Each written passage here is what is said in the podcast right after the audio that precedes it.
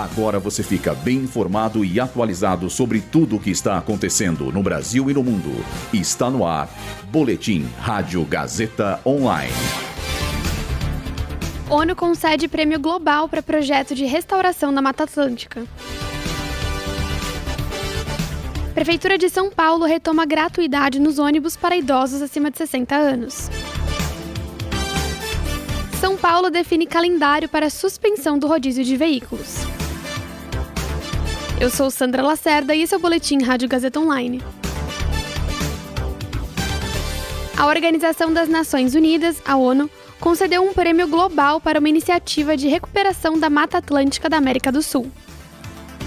O trabalho brasileiro é do Pacto Trinacional da Mata Atlântica, que está ajudando a preservar os habitats de vários animais ameaçados de extinção, inclusive a onça-pintada. Para salvar a floresta, os defensores na Argentina, no Brasil e no Paraguai passaram três décadas promovendo a conservação das espécies e envolvendo as comunidades locais em suas ações.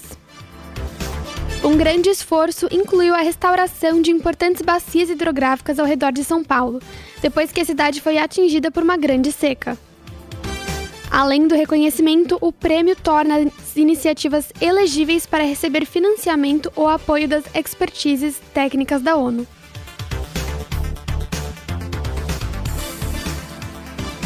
O prefeito de São Paulo, Ricardo Nunes, do MDB, publicou no Diário Oficial um novo decreto restabelecendo, a partir de hoje, a gratuidade no transporte público para idosos acima de 60 anos na cidade de São Paulo. Pelo decreto do prefeito, os idosos dessa faixa etária deverão emitir o bilhete único especial da pessoa idosa mediante cadastro no SPTrans. Desde que comprovem residência nos municípios que compõem a região metropolitana de São Paulo. O rodízio de veículos de passeio será suspenso na cidade de São Paulo durante o fim desse ano e o começo do próximo.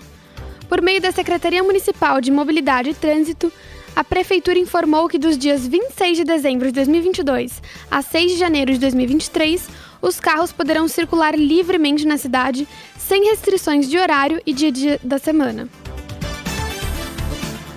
Já para veículos pesados, como caminhões, por exemplo, as restrições continuarão em vigor. O rodízio só voltará a valer normalmente no dia 9 de janeiro. A partir de então, a regra continua sendo de restrição de circulação de veículos no anel viário da cidade, nos períodos das 7 às 10 da manhã e das 5 da tarde às 8 da noite. Vale lembrar que hoje, quinta-feira, o rodízio é válido para placas finais 7 e 8.